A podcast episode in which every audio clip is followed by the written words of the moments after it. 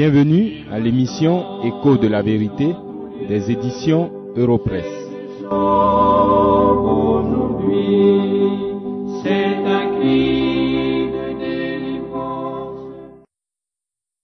Les Écritures présentent en général deux groupes de personnes en réponse à l'Évangile et à sa prédication. Il y a ceux qui reçoivent la parole et ceux qui ne la reçoivent pas. Les brebis et les boucs. La bonne et la mauvaise terre. Les élus de Dieu et les réprouvés. Mais dans les versets 20 à 35 du chapitre 3 de l'évangile de Marc, la distinction entre les hommes est faite selon leur réaction première et non définitive à l'évangile. Il y a ainsi trois réactions possibles à l'évangile. Une personne peut donc passer du premier groupe au troisième et du troisième au deuxième groupe sans que cela touche au dessein éternel d'élection de Dieu.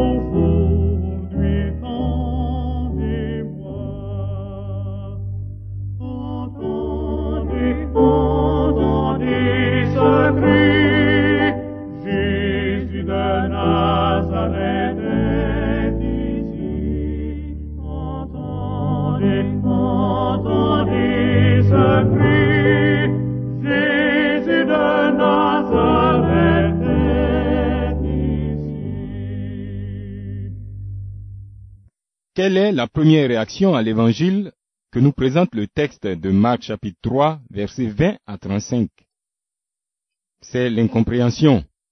Nous voyons cela dans les versets 20, 21 et 31. Ce sera le sujet de l'étude de ce jour. Nous lisons, Ils se rendirent à la maison, Jésus et ses disciples, et la foule s'assembla de nouveau, en sorte qu'ils ne pouvaient même pas prendre leur repas.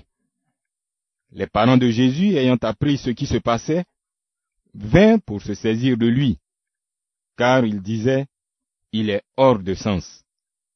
Mais comme cette première tentative a échoué, une deuxième est engagée. C'est ce que nous lisons au verset 31. Survinrent sa mère et ses frères, qui, se tenant dehors, l'envoyèrent appeler. Nous voyons ici la description d'une scène ordinaire de la vie de notre Seigneur Jésus.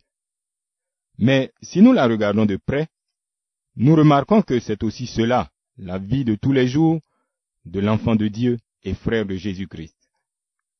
Le problème des parents de Jésus, c'est qu'ils trouvaient que Jésus en faisait un peu trop.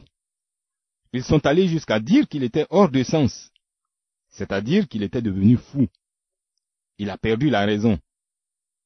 Oui, c'est une déclaration grave, mais elle nous permet de comprendre jusqu'où l'incompréhension de l'Évangile et de l'œuvre de Dieu peut amener un homme. D'ailleurs, l'incompréhension ne vient pas seulement des incroyants, elle peut être le fait d'un véritable croyant. Rappelez-vous que lors des noces à Cana, en Galilée, dans l'évangile de Jean au chapitre 2, quand le vin manqua, Marie, la mère de Jésus, vint lui dire, Ils n'ont plus de vin. C'est là que Jésus changea l'eau en vin. Ce fut le premier des miracles que fit le Seigneur Jésus. Ce jour-là, personne ne trouva quoi que ce soit d'anormal et d'excessif dans l'attitude de notre Seigneur. Bien au contraire, ils ont bu cet excellent vin avec joie. Par contre, dès que la consécration de notre Seigneur l'oblige à repousser un peu l'heure du repas, ses parents crient au scandale. Cher ami, si vous êtes enfant de Dieu, c'est-à-dire frère de Jésus-Christ, vous avez sans doute déjà connu cela. Nous entendons souvent dire, servir Dieu, c'est bien, et même très bien. Seulement, il ne faut pas être fanatique. Il ne faut pas se sacrifier pour la religion. Aussi, pour parler davantage de cette première réaction à l'Évangile, j'y reviendrai après ce morceau de musique.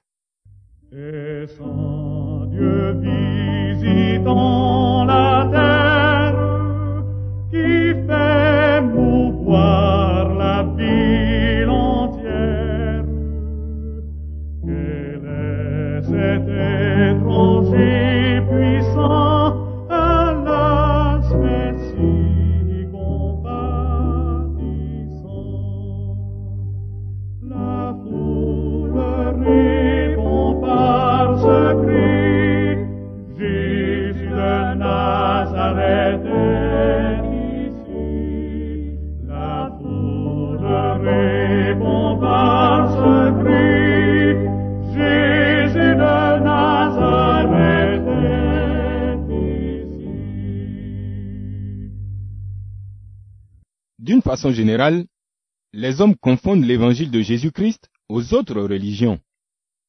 Nous savons que le but de la religion est de venir en aide à l'homme dans la recherche de son bien-être. L'évangile, par contre, est avant tout la réconciliation de l'homme pécheur avec le Dieu saint. Le centre de l'évangile, ce n'est pas l'homme, mais le Seigneur Jésus-Christ. C'est pourquoi le chrétien peut, à l'exemple de son Seigneur, se priver de choses qualifiées de normales par ses semblables, sans en souffrir particulièrement. Ainsi, les incroyants ne comprennent pas pourquoi le chrétien, je parle du véritable enfant de Dieu, refuse de tricher, quand bien même cela peut aider. Cette aide est seulement pour un temps. Ils ne comprennent pas non plus pourquoi ce croyant regarde avec une grande attention à la foi, c'est-à-dire à la croyance de son futur conjoint. Parce que ce croyant sait que son mariage est à l'image de l'union entre Christ et son Église. Le but de l'enfant de Dieu dans cette vie, ce n'est pas la réussite dans le sens courant du mot.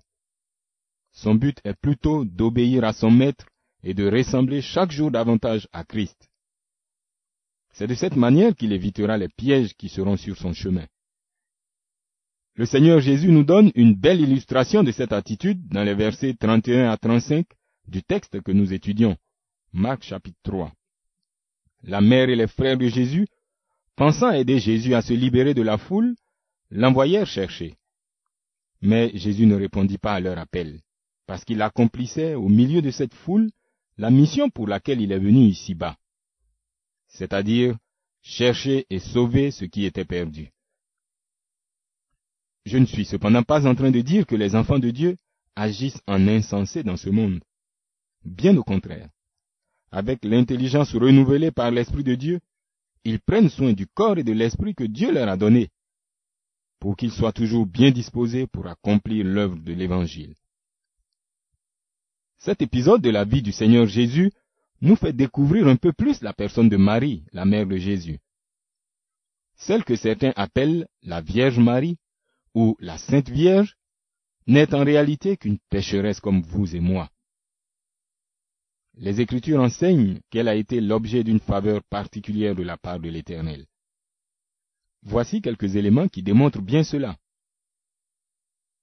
D'abord, dans l'évangile de Luc, au chapitre 1, les versets 47 et 48, Marie elle-même appelle Dieu mon sauveur. Et elle parle de sa bassesse, non de son abaissement, comme il est dit du Seigneur Jésus. Marie confesse ainsi qu'elle aussi est pécheresse et qu'elle a besoin du salut de Dieu. Ensuite, dans le texte que nous étudions, Marc chapitre 3, dans les versets 31 à 35, nous voyons que Marie s'est trompée. Elle n'est donc pas sans péché. Elle a envoyé appeler Jésus, mais Christ n'est pas venu. Elle est poussée par son instinct maternel alors que Jésus obéit à la volonté de Dieu le Père.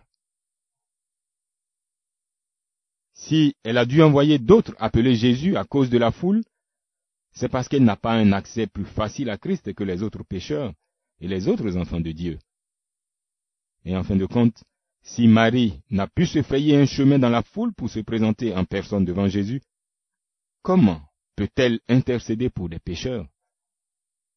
Certainement qu'elle ne le peut pas.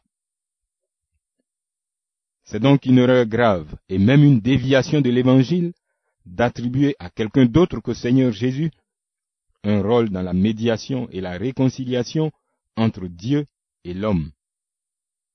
Attachez-vous donc à Christ et croyez en lui seul.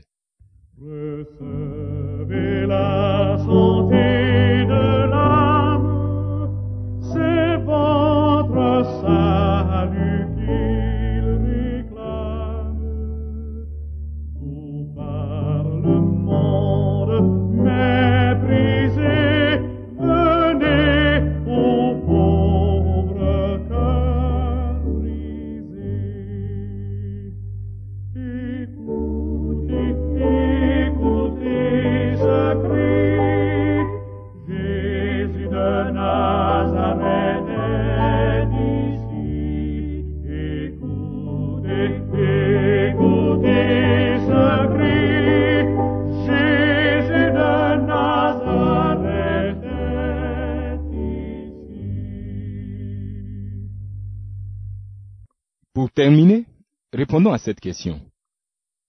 Comment devons-nous traiter ceux qui ont cette attitude d'incompréhension? Nous ne devons pas les juger sévèrement ni rapidement. Peut-être qu'ils ne connaissent pas encore l'Évangile ou bien qu'ils n'en ont pas encore compris les implications dans la vie de tous les jours. Ce qui peut nous aider à adopter cette attitude de douceur est de nous rappeler ce que nous étions nous-mêmes il n'y a pas si longtemps, et sans doute que nous continuons d'être. Combien d'autres frères ont été bons avec nous et nous ont supportés pour nous aider à grandir. Prions donc pour ces personnes, en sachant que notre Dieu ne sauve pas les pécheurs selon leur mérite, mais par pure grâce. Continuons à leur enseigner fidèlement le message qui concerne Jésus-Christ, le Fils de Dieu, puisque la foi vient de ce qu'on entend, de la parole de Dieu. L'évangile est la puissance de Dieu pour le salut de quiconque croit. C'est par l'évangile que le Seigneur ouvre les yeux des aveugles, délivre les captifs et ressuscite les morts spirituels. Ainsi donc, si vous voulez que l'ignorance et l'incompréhension des hommes au sujet de Christ soient guéries, annoncez-leur le Sauveur, et annoncez-leur encore et toujours Jésus-Christ, la lumière du monde. Faites-le avec compassion et douceur. Enfin, priez sans cesse pour eux. Mais si refusez d'entendre l'appel de sa